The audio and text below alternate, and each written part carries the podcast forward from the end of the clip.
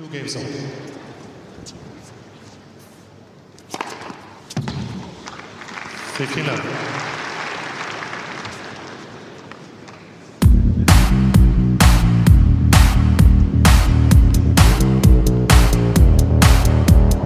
Bienvenidos a Todo sobre Tenis, un podcast afiliado a Apuestas Deportivas Perú, donde analizaremos los torneos más importantes del circuito ATP.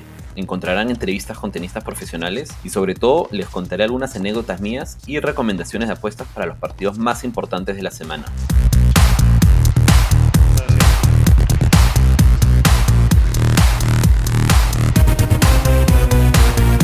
Bueno, estamos en, un nuevo capítulo de Todo sobre Tenis, esta vez con un invitado de lujo, con Duilio Beretta, ex raqueta número uno de Perú y, y podría decir que jugador de, de, muchas batallas en el circuito. Duilio, ¿qué tal? ¿Cómo estás? Bien, bien, tranquilo, en casa. Eh, nada, ansioso por, por, por no saber qué va a pasar y todo lo demás. Sí, de hecho, de hecho estas, estas dos nuevas semanas han, han un poco que alarmado, creo, un poco más a la gente pero como te, como te comenté, hace unos meses me animé a armar este proyecto. Es, un podcast que se llama Todo sobre tenis.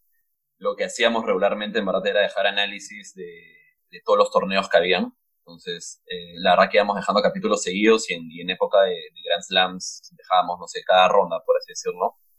Y bueno, ya hace tiempo que, que hace tiempo que, tenía esta idea de empezar a hablar con, algunos jugadores locales. Y bueno, nada, ahora con eso de la cuarentena me animé, les, les escribí y, por suerte han, respondido varios. Así que nada, eh, te cuento un poco, la, idea en verdad, quería hacerte unas preguntas sobre tu carrera eh, y quería hacerte algunas preguntas también sobre, o sea, no, ya no tanto sobre la carrera, pero sino como el tenis como profesión, que me imagino que vas a tener eh, un montón que contar. Y también quería hacer énfasis después en, en, la experiencia de representar a Perú, que creo que tienes un montón de historia jugando Copa Davis y, me imagino que vas a tener un montón por contarnos. No sé si empezamos por los inicios. ¿A qué edad te empezaste ¿Quién te motivó? ¿Cómo agarraste esa primera raqueta? Ya me siento viejo de, de, tener que recordar esos momentos. Pero nada, Arequipa a los 5 o 6 años, por siempre tratar de, de, seguir a mi hermano mayor Bruno, que iba al club internacional a entrenar con, en la academia del club, que estaba liderada en ese entonces por, por Ricardo Ramos. Y nada, la verdad que, escucha, hace muchos años, en verdad, creo que ha pasado mucho de, de recordar esos momentos, de, de simplemente por, por, por, repetir las cosas del hermano mayor, empezar a meterme en el tenis, que los papás para que los dos hijos estén juntos los meten a la misma academia, que hagan lo mismo, para que, para que estén juntos y todo lo demás, y así se fue generando el tenis, ¿no? De esa forma se, se empezó a dar, se, se, empezó a competir de menos a más. Claramente mi hermano era el, el, el que tenía más proyección, el que jugaba mejor, el que, el que hacía todo mejor y... Siempre le quería ganar. Era el, el, el, que, el que imitaba y, y, y, resolvía, pero, pero nada, todo fue muy raro, todo fue muy rápido. Eh, mi hermano dejó de jugar tenis eh, a los 13 años y la verdad que jugaba impresionante, ¿no? Y, y yo era todo lo contrario, era, no, no era tan bueno técnicamente, pero sí me gustaba mucho competir, era el, el, el típico chiquito eh, vivo en la cancha que, que entendía el juego, que, que, que, sabía por dónde entrar el otro jugador, al rival y todo lo demás. Y así se fue dando, así se fue dando y, y empezó a ser, a pasar de ser algo rutinario, de, de ser un hobby, eh, a pasar a ser algo como una prioridad en mi vida desde chiquito y a ser una prioridad para, y una carga entre comillas, para, para mis padres. ¿En qué momento dirías de, o sea, de tu juventud siendo niño como que empezaste a tomártelo más serio, ¿no? Porque al, inicio, como dices, claro, por imitar al hermano, ¿no? Por jugar, por competir, por querer ganarle, y sientes que hubo algún momento, no sé, a los 12 en un campeonato, o a los 13, o, o sientes que tuviste un momento de estos que dijiste, bueno, en verdad, escucha, soy bueno en esto, creo que puedo tomármelo darle más tiempo también, porque me imagino que al inicio seguro entrenabas algunas horas, pero conforme ibas avanzando, esas horas incrementaban más días y como dijiste, una carga también para, para los padres, ¿no? Sí, en verdad cuando eres chico no te das, no te das cuenta de qué tanto le, qué tanto tiempo le estás dedicando, ¿no? Inconscientemente probablemente eh, le, le, generas eh, mucho deseo, mucho tiempo, eh, pero a la vez no es el necesario y el correcto que deberías de generarle, ¿no? Pero en ese tiempo, ya a los 11 años, eh, ya había clasificado mi primer sudamericano, me quedaba el segundo año de 12 años para, para competir, también clasifiqué al sudamericano, entonces ya empezó a hacerse una rutina diaria que era parte de mi vida. Prácticamente salía al colegio y solo esperaba ir a entrenar, y terminaba el colegio muy tarde y se hizo la, la, la rutina así, ¿no? Cambió mucho también porque nosotros nos vinimos a vivir a Lima en el año 99, cuando yo tenía 7 años, y eso también cambió mucho, ¿no? Siento que, que fue el cambio que me hizo de alguna forma a involucrarme un poquito más en el tenis, a, a mejorar mucho más y, y, a generar mucha más competencia en, en, mi persona y en mi categoría. De hecho, justo conversaba, conversaba con Bianca hace un rato y, y me contaba una anécdota de ese sudamericano de 11, 12 años, creo, en Venezuela, que te, creo que te robaron la maleta, algo así, te dejaron sin, sin, sin zapatillas, sin ropa. Pues eso fue, eso fue en la COSAT del... Eso fue en Valencia en el 2004, si es que no me equivoco, o 3. Eh, llegamos a Valencia, eh, las cosas no llegaron y claro. tres días después me acuerdo que llegaron las cosas y me llegó la maleta con una zapatilla. Claro, sí me, ni siquiera un par. Zapatillas, me llegó una y no me dieron nada en la maleta, nada, nada. Se robaron mis calzoncillos, las medias, todo. los todo, todo lo que te puedas imaginar. Entonces, esa semana jugué con mis zapatillas. Claramente en Venezuela tampoco era tan fácil conseguir las cosas. Claro. Pero eres chico, tampoco es que había la facilidad en ese entonces de que los papás te manden con una tarjeta de crédito y todo lo demás y digas, ya sabes qué, úsala cuando necesites. Claro. Entonces, este, me presté la ropa de mi entrenador, que estaba ahí, y, y a jugar. Ropa interior y a jugar. Me compré unas zapatillas y a jugar así. Venezuela, una semana, Colombia, Ecuador. Y era lo que tenía. Ah, toda o sea, la gira, o sea, unas dos, tres semanas. Hice tres semanas con cuatro mudas de ropa que las lavaba todas las noches. Eh, y así, o sea, era lo que tocaba en ese momento y viajaba con mi raquetero y metía todas mis cosas ahí. Y algunos amigos me prestaron ropa y con eso me, me, me las agencié para poder llegar a Lima. Claramente mi, mi, mi mamá desesperada. Claro, no había...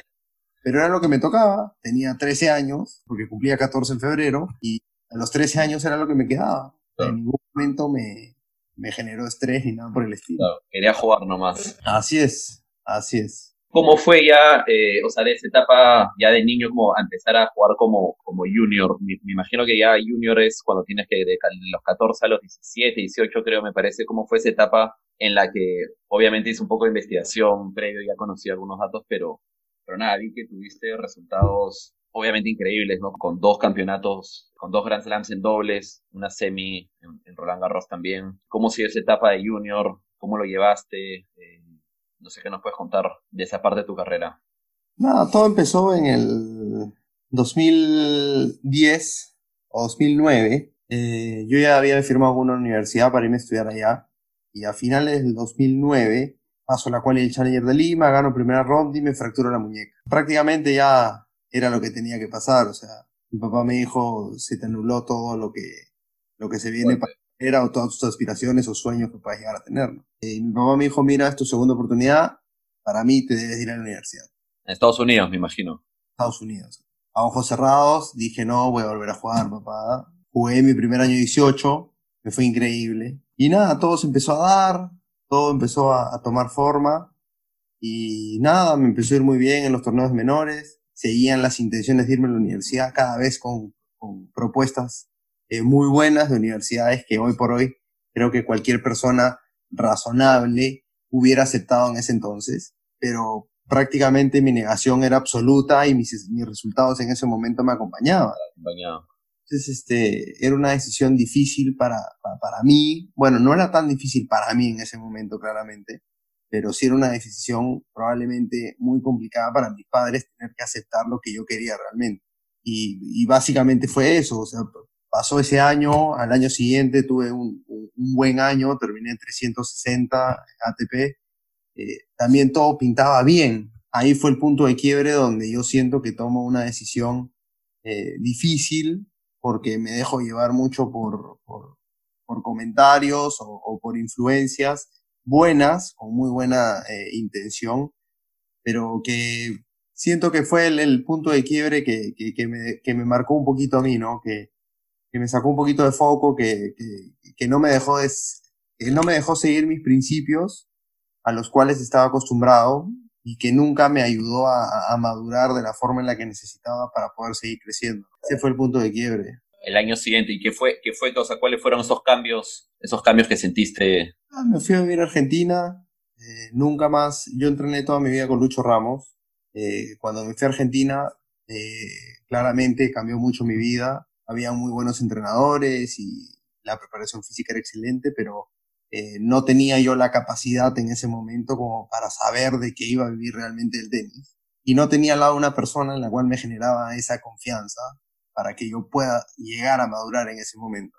Entonces yo creo que eso sí pesó mucho porque había muchas voces alrededor mío que, que me influían, pero nada, fue la, la, decisión que tomé en ese momento, me fui para Argentina, tuve grandes entrenadores. ¿Te fuiste solo, me imagino, que edad? 18, 19? Me fui solo a los 19, eh, me fui a vivir allá, me fui a entrenar y, y, nada, me costó mucho creer en los entrenadores, que es algo que, que gracias a, a Dios eh, lo entendí después. Y nada, fueron años un poco complicados para mí, que, que no, no me terminaba de cerrar la figura de lo que era realmente un equipo y, o probablemente lo mal acostumbrado que estaba antes. ¿no? Y nada, fueron años eh, un poco complicados, que por ahí se te cruzaban cosas en la cabeza, que habían resultados, que probablemente en ese tiempo todos los de mi categoría, de, de, de mi generación, de, de la zona, eh, estábamos en el mismo ranking, que probablemente si es que esperaba un poco más o terminaba de, o seguía jugando, probablemente ahora el escenario puede haber sido diferente. Claro. Pero en ese momento me generaba mucha duda a mí, me, me sentía que no tenía un equipo que, que probablemente iba a poner el pecho por mí en todo momento. ¿no? Entonces ahí yo ya en el 2014 regreso para Lima y empiezo a entrenar con Tupi y, y nada, con Tupi una relación muy buena, me, me, me generó eso, pero no, sentía que ya no me, me bastaba, ¿no? Y todo se fue desvirtuando y con el tiempo pasaron muchas cosas y, al final fue que, nada, decidí dejar de jugar, decidí dejar de, de pensar en esas cosas que, que iban, que, que me generaban un poco de dudas que probablemente hoy no las tengo.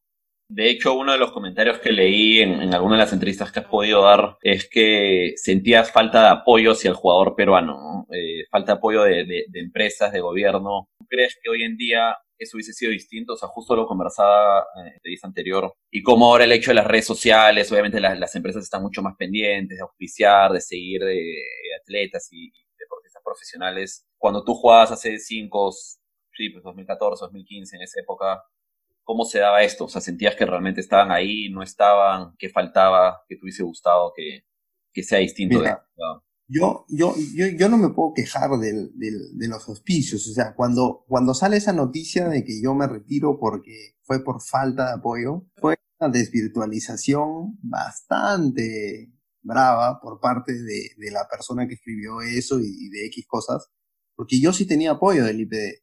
O sea, yo en mi carrera siempre he tenido apoyo, que gracias a Dios me permitieron hacer las cosas lo mejor posible.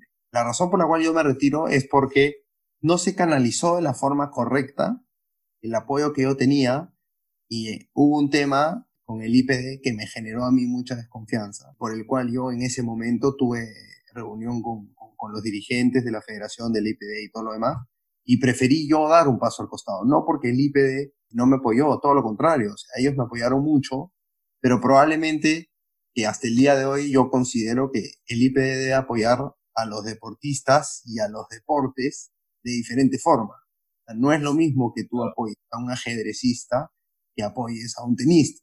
Claro. El tenista gasta indiscutiblemente más plata. Claro. Este, y el tour del tenis profesional es totalmente diferente al tour que hace Diego Elías en squash. O sea, lo que gasta Diego Elías en squash es, para mí, por lo que viaja y a dónde viaja, gasta muchísima más plata que un tenista. Pero lo que le genera al tenista tener un entrenador, claro, todo el equipo, un kinesiólogo y viajar siempre con una persona y todo lo demás, o sea, probablemente es diferente. Por eso es que te digo, o sea, son esas cosas que generan que el jugador a veces no esté tranquilo, que probablemente las federaciones deberían de tener un poco más de, de tacto eh, con, con, con, el IPD o con las empresas que vayan a apoyar para facilitarle la cosa a los jugadores al, al final es eso. O sea, la, la USDA, más allá del presupuesto que tiene para apoyar a los americanos, hasta que tú tienes 18 años, les pagan absolutamente todo. Todo, todo. Cuando tú pasas los 18 años, ellos te dicen, ya, ok, tú ya estás jugando profesional, tú te estás generando ingresos, ok, perfecto. Todo lo que es entrenamiento nosotros te pagamos, todo. Te pagamos alojamiento y comida. Tus pasajes te los pagas tú. Perfecto. Entonces ellos viajan con una tarjeta que les da la USTA y con eso se pagan todo lo que se tengan que pagar. Pero los viajes se los pagan ellos. Claro, pero igual, igualmente en Estados Unidos encima. No importa, pero ellos no se tienen que preocupar ni por hacer una factura a nombre de tal persona, ni rendir cuentas a una persona por tal motivo, ni estimar, si es que ellos dicen, yo necesito viajar con mi entrenador y mi preparador físico, la USTA los manda con el entrenador y el preparador físico, o sea, como corresponde. Probablemente eso sería lo ideal, pero para llegar a eso, siquiera necesitamos gente que conozca un poco más del tenis, que esté involucrada en el IPD y que sepa de alguna forma qué es lo que necesitan los tenistas.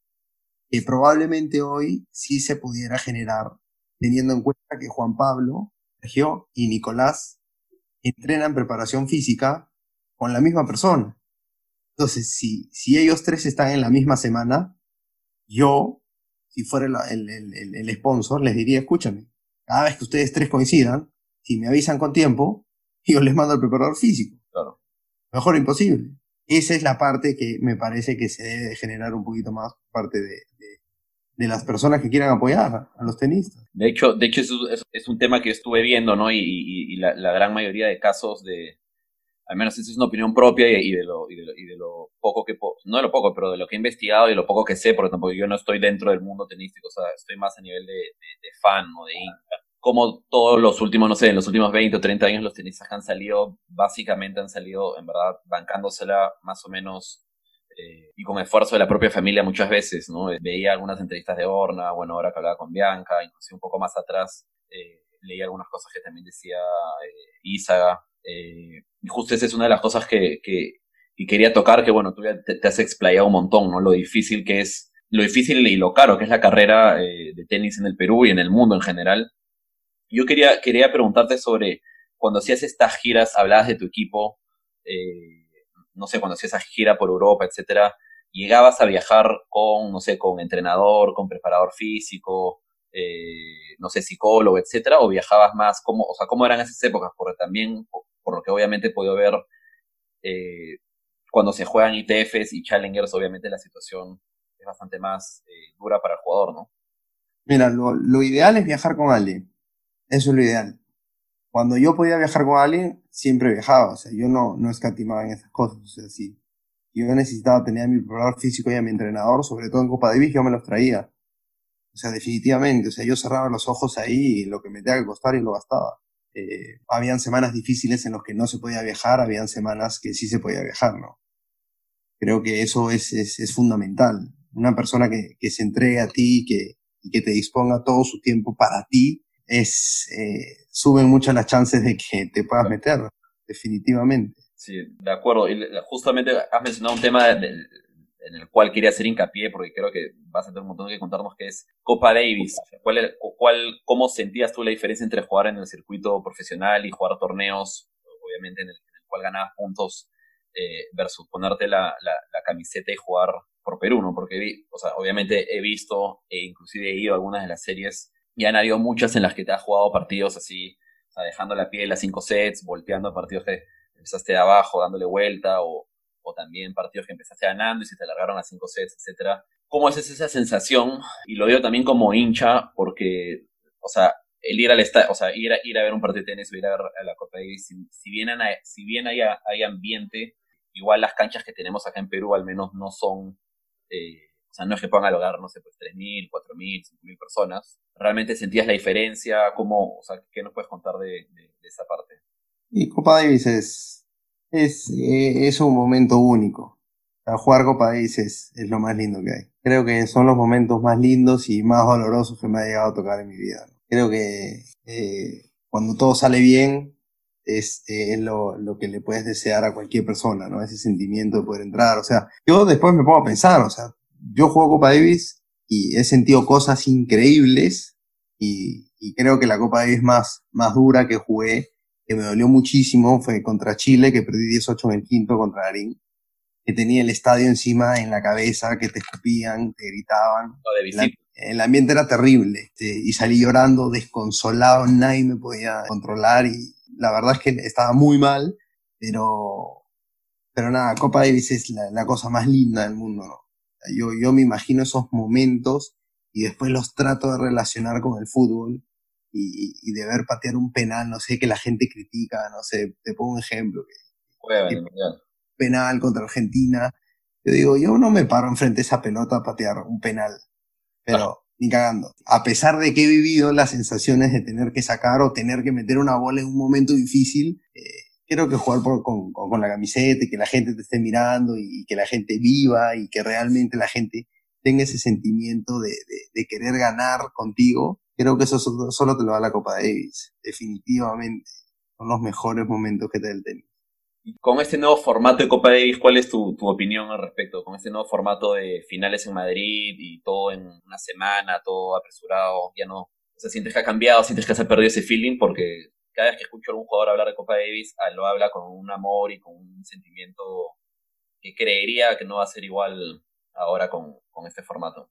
Sí, ha cambiado bastante, ha cambiado bastante, la, la gente ya no lo siente igual, el hecho de jugar de local, de visita, hace que todo se, se viva un poquito más, ¿no? Eh, la gente no está contenta con Copa Davis. A mí, la verdad es que no he seguido tanto la Copa Davis como, como la podía seguir antes y ver los fines de semana, ¿no?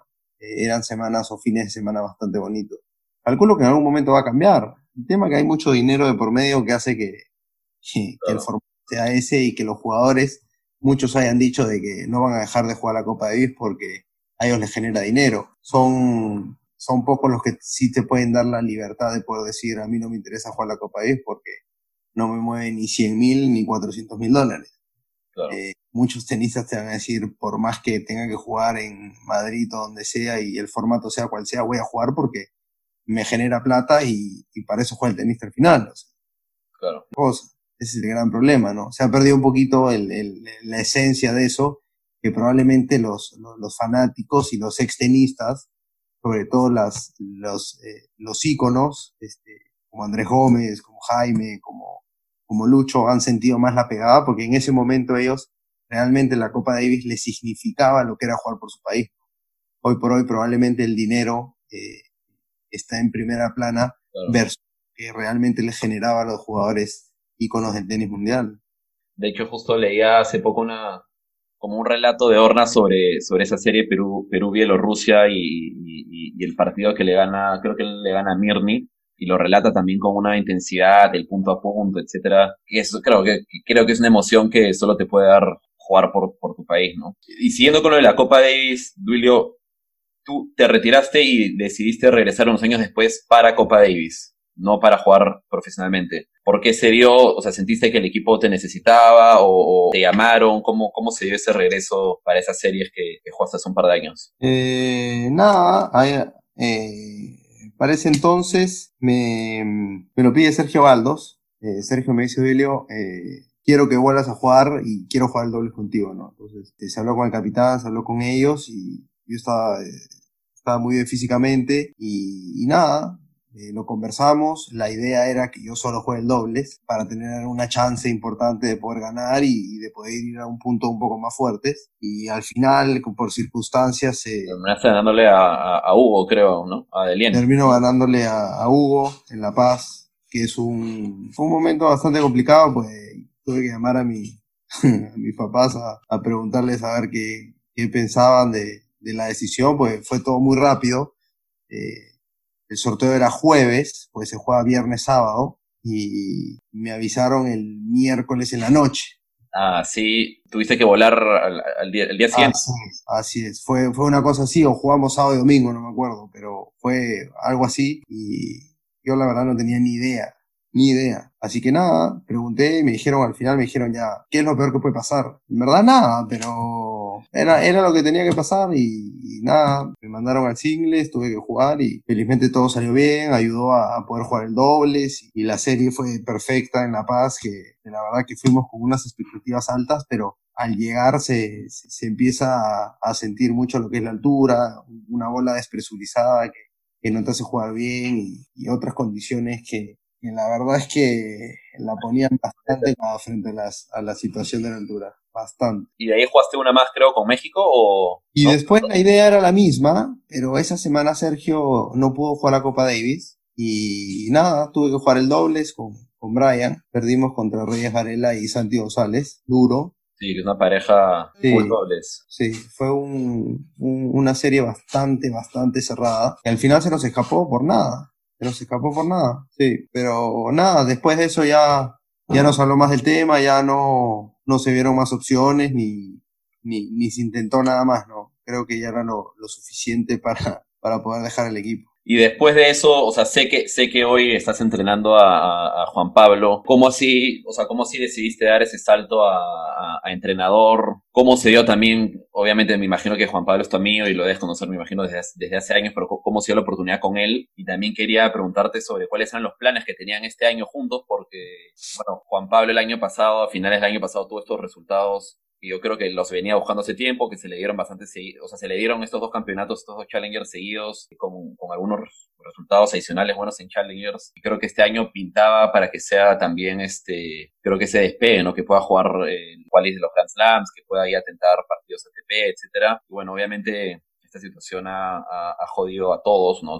Los planes de todos creo que se han visto pospuestos por un tiempo. Pero, ¿qué tenían planeado para este año? ¿Cuáles eran sus metas juntos? A ver, mira, yo, yo, yo dejé de entrenar con Juan Pablo el año pasado en diciembre. Nosotros empezamos en el 2016 con Lee Brown, eh, que ha sido el entrenador de él toda su vida, que dentro de eso él ha compartido entrenamientos con Camilo Lázaro muchos años. En el 2016 ellos me llaman para empezar a compartir entrenamientos con él. Eh, desde ahí empezamos con, con el negro. Y nada, todos esos, todos esos años, esos dos primeros años fueron muy intercalados. Viajaba muy pocas semanas con él. Y, y nada, se empezó a trabajar con él, cosas que, que, ya se le veía generando un mejor jugador con mejores herramientas y, y con más opciones de poder tentar este un buen ranking y, y empezar a ser un jugador mucho más este completo, ¿no?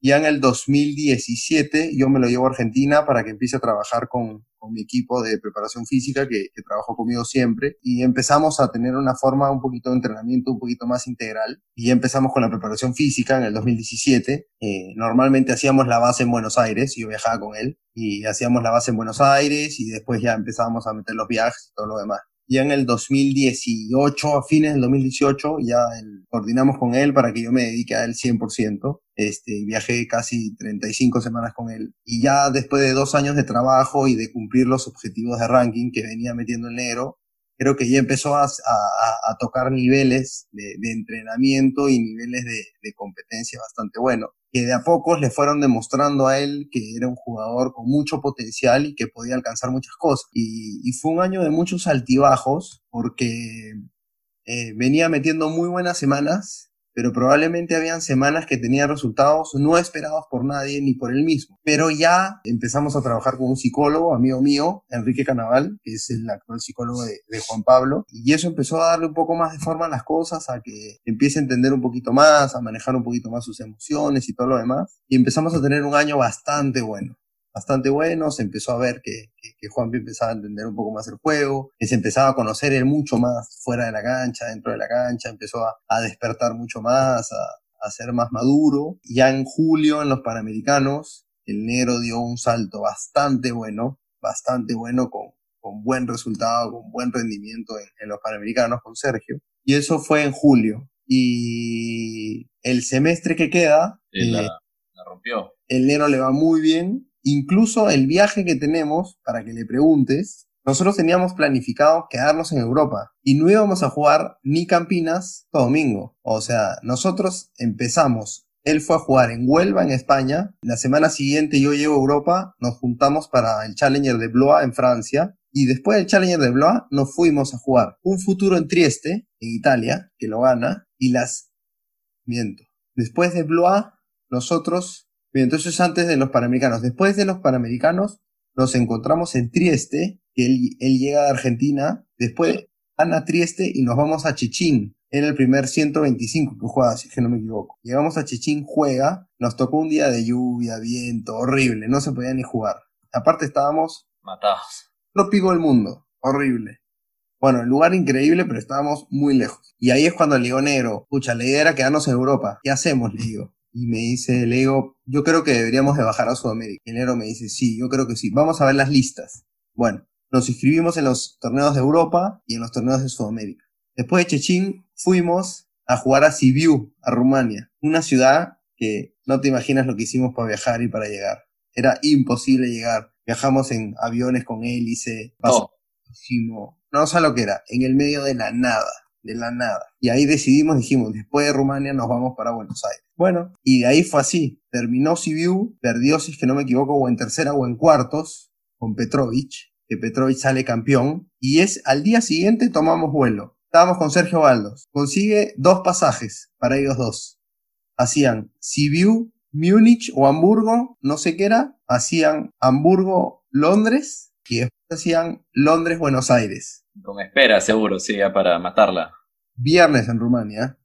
Y a mí me mandaron, hicieron Sibiu, Múnich, 12 horas de escala en Múnich, Múnich, Roma, 3 horas de escala en Roma, Roma, Río, 3 horas de escala en Río, Río, Buenos Aires. Llegué sábado a las 4 de la tarde a Buenos Aires. Y nada, bajé del avión, Juanpi llegó al hotel, se cambió a entrenar, nos encontramos en la cancha y esa es la semana que el negro le gana a Elien. Y ahí fue la semana que dije, wow, qué buen nivel. Y a pesar de todo el ajetreo que habíamos tenido. La semana siguiente llegamos a Campinas y sucede algo que a mí me, sorprendió y yo se lo comenté a él. El día que llegamos a Campinas y llegamos al club a entrenar, y llegamos un sábado, el negro me dice, el año pasado mi cumpleaños lo pasé en Santo Domingo. Mi cumpleaños es el próximo domingo, Duilio me dice.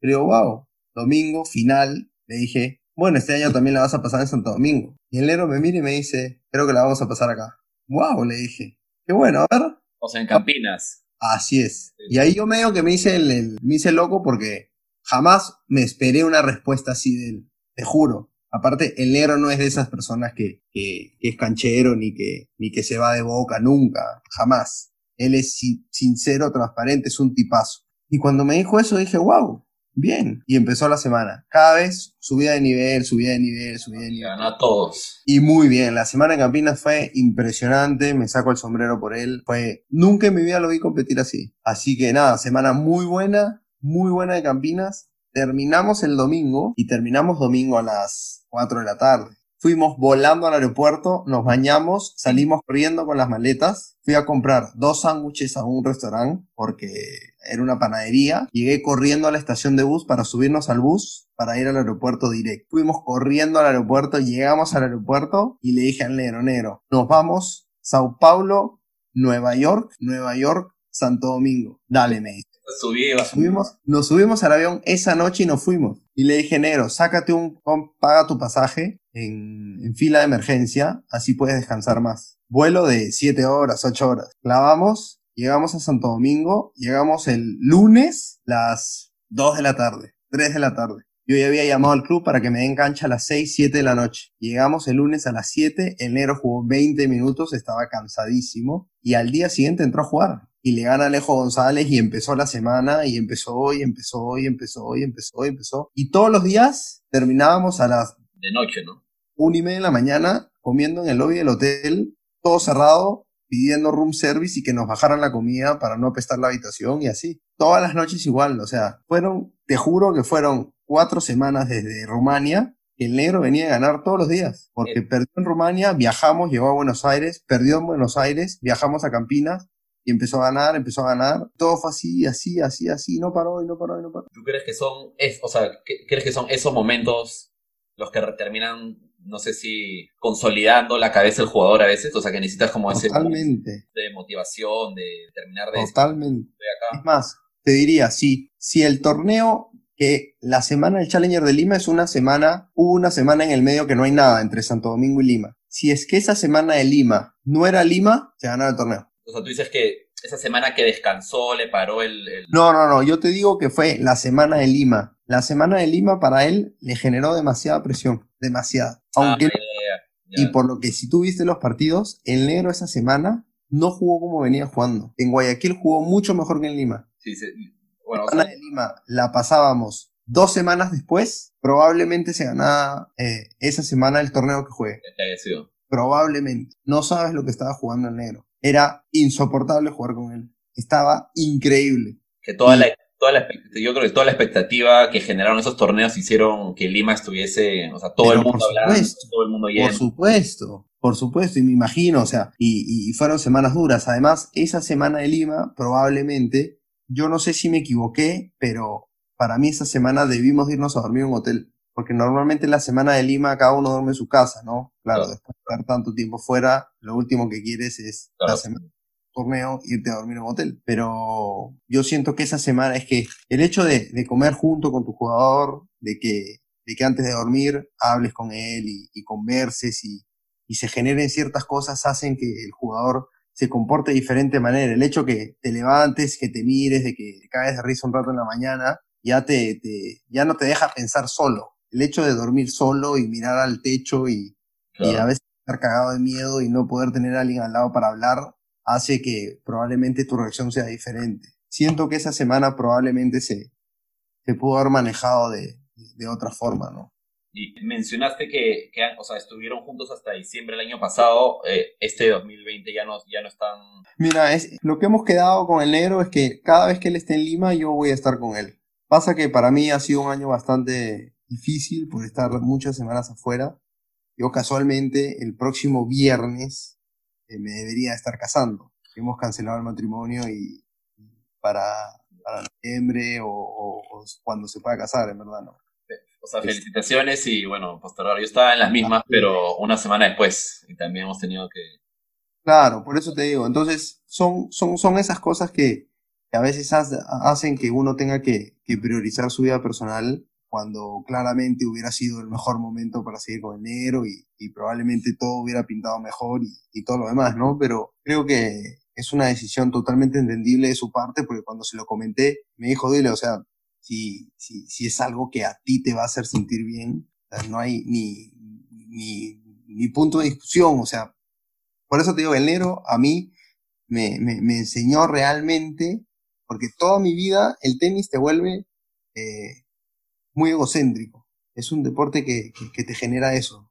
Tú la estrella, ¿no? Tú, tú juegas, tú ganas, tú pierdes. Y, y, y eso lamentablemente se convierte siendo un arma de doble filo para, para tus relaciones personales, para, para tu relación este, laboral y para muchas cosas. Y realmente eh, haber compartido tanto con el negro y sentir de que el negro era el punto de atención real, me ayudó realmente a entender de, de que él era la prioridad.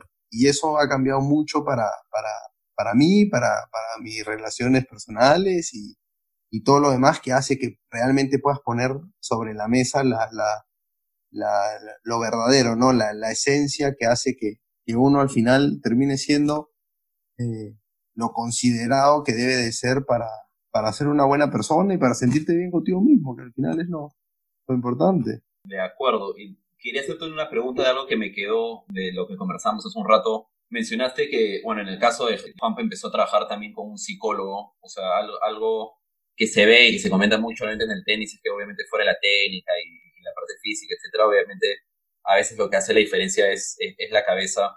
¿Qué tanto los jugadores peruanos de hoy, no sé, de los últimos años, trabajan con psicólogos? O sea, lo, suelen hacer desde niños, es algo que recién, recién han empezado a hacer, porque, o sea, la verdad, entiendo también que tener un equipo, ¿no? Tener el, el, entrenador, el preparador físico, el psicólogo, obviamente todo, todo también suma, suma al, al, nutricionista, etcétera, todo suma a, la, a la bolsa, pero no sé, o sea, ¿qué me puedes, qué me, qué me puedes decir eso? los, los, jugadores realmente están, están utilizando psicólogos en Perú, ¿no? De, lo que tú conoces de, Perú. Mira, yo actualmente estoy encargado de la parte competitiva de, de los Incas y nosotros sí, como, como parte de mi equipo, tenemos un equipo de psicólogos trabajando con nosotros. Que a mí sí me parece fundamental, ¿ya? Eh, el gran problema de los, del tenis y de otros deportes, calculo en el Perú de los psicólogos y en sí en otros lugares, es que la gente no le da la importancia necesaria a eso. No porque crean que saben todo y todo lo demás. Es, es prácticamente como cuando yo lo relaciono de esta manera. A mí me duele la panza y no llamo al doctor. O sea, nosotros nos automedicamos. Y la psicología es exactamente lo mismo. O sea, hay gente que se siente ansiosa, busca en internet y respira como le dijeron en YouTube que respire. Y se acabó. Y dicen, ¿para qué voy a gastar X plata para que una persona me enseñe a respirar.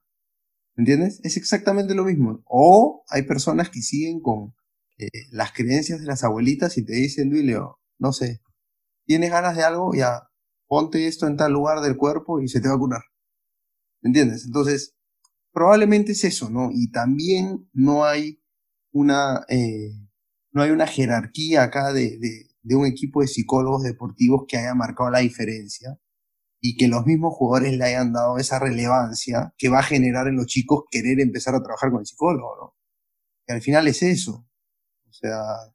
De, hecho, una de las cosas que, que, le, o sea, que le, bueno, que leí, escuché, o sea, con, cuando la selección de fútbol clasificó al mundial, etcétera, también que Gareca decía que uno de los cambios que habían hecho era cabeza, ¿no? O sea, o sea, fuera de, fuera de la tecnología y todo lo, y todo lo que metieron era, nada, psicólogos y hacer que el equipo se la crea y trabajar a cabeza, porque al final o sea, la técnica la hace entrenar siempre, querería, ¿no? Y, y, me resaltó eso que me contabas, ¿no? Que también Juanpi empezó a trabajar en un psicólogo y, y al tiempo un poco que también se fueron, fueron marcando un poco los mejores resultados, ¿no? Lo que quería, pero que tenía ya como un par de etapas más, eh, la, era cuáles eran tus planes para este 2020 a nivel, o sea, a, a nivel tenis, a nivel, a, a nivel a nivel entrenamiento. Mencionas ahora que estás en los Incas viendo la parte competitiva, que me imagino que es ver a todos los, futuros jóvenes que, que, entrenan en los Incas. ¿Qué otros planes tenías para este año a nivel profesional? Bueno, básicamente ahora estábamos eh, bastante enfocados en lo que es la academia de, de alta competencia y los precompetitivos, que tenemos más o menos casi 30 chicos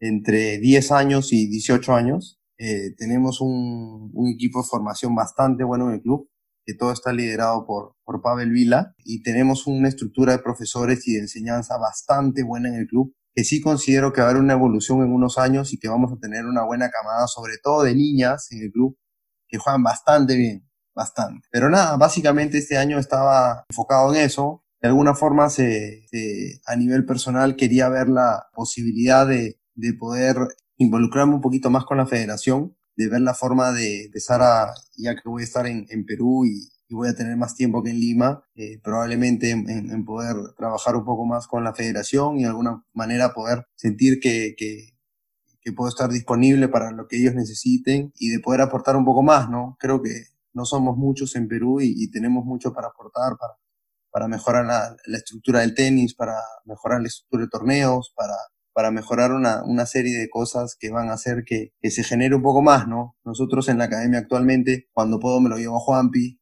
cuando puedo me lo llevo a Juanpi a entrenar ahí para que los chicos aprendan de él, cuando puedo me, lo llevo a Sergio Aldos, que también lo entreno. Y nada, la idea es eso, que, que ir promocionando a los chicos, que, que, que, les genere un poco eso para, para que los entrenadores, para que los chicos, para que los padres empiecen a entender que el tenis es un deporte bastante completo, que genera de mucho sacrificio y, y sobre todo mucha perseverancia. Mucha perseverancia de estar atrás, de pegar un millón de pelotas y de tener que apuntar a ciertas zonas que, que van a hacer que seas repetitivo, que no te aseguran que en el partido la vas a meter.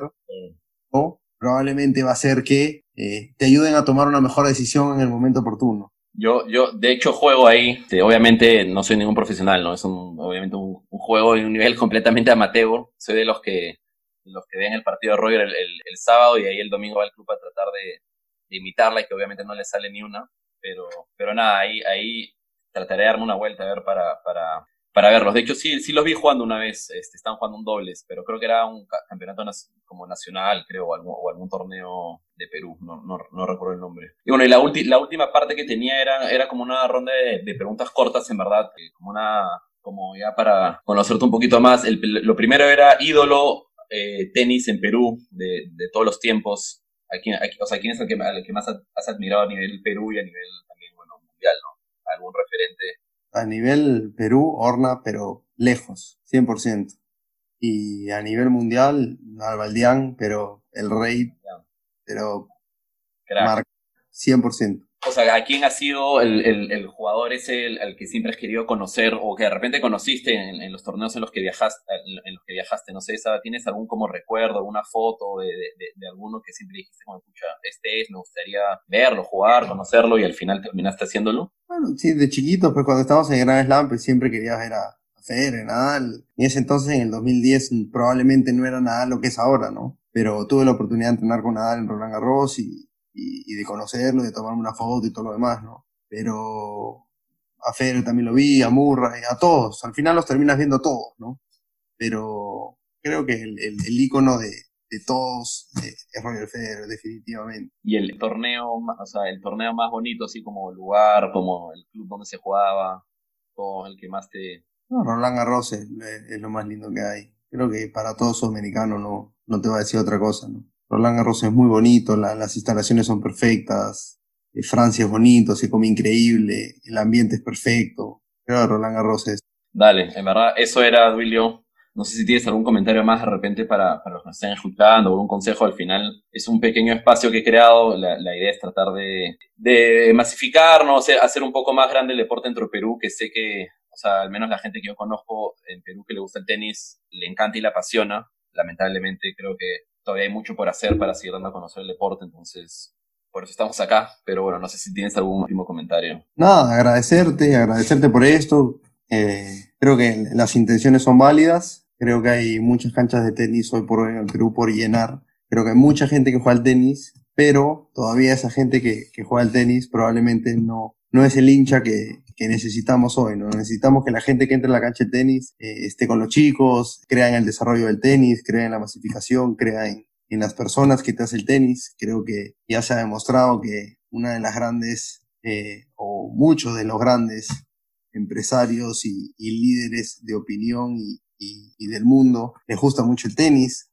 juegan el tenis, así que al final es un deporte lindo que les gusta a muchas personas, que te genera mucha relación, que te genera mucha responsabilidad, que te genera muchos valores, te genera muchas amistades y creo que hoy por hoy como Perú sí podemos lograr esas cosas. Nada, invocar a, todos los padres que, quieran que, sus hijos jueguen tenis, que los metan a jugar. Es un deporte hermoso y, y que nada, que, la federación siga trabajando por la, diversificación de, del tenis y que cada vez haya más chicos y que quien no, quien no desea que en unos años Perú pueda llegar a ser una potencia mundial en, en tenis por la infraestructura que tenemos, por, por, por el apoyo que se tiene del gobierno y, y esperemos eso en un futuro que, que, se pueda lograr. 100%, creo que creo que hay o sea, mucha gente feliz de realmente que eso suceda, ¿no? O sea, al menos desde, desde mi punto de vista, o sea, te he seguido a ti desde hace años, a Bianca también recuerdo haberla seguido, inclusive cuando obviamente no habían todas las tecnologías que habían hoy, era más seguir como el resultado, buscando en internet el torneo en el que estaban, a ver si ya jugó el partido o no, porque creo que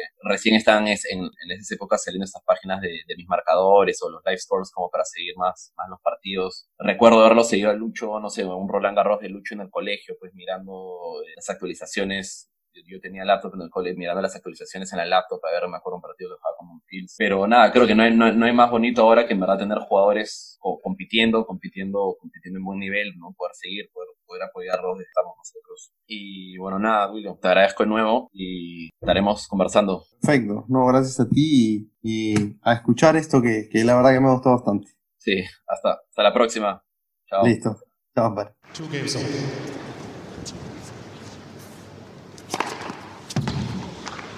Fifteen love.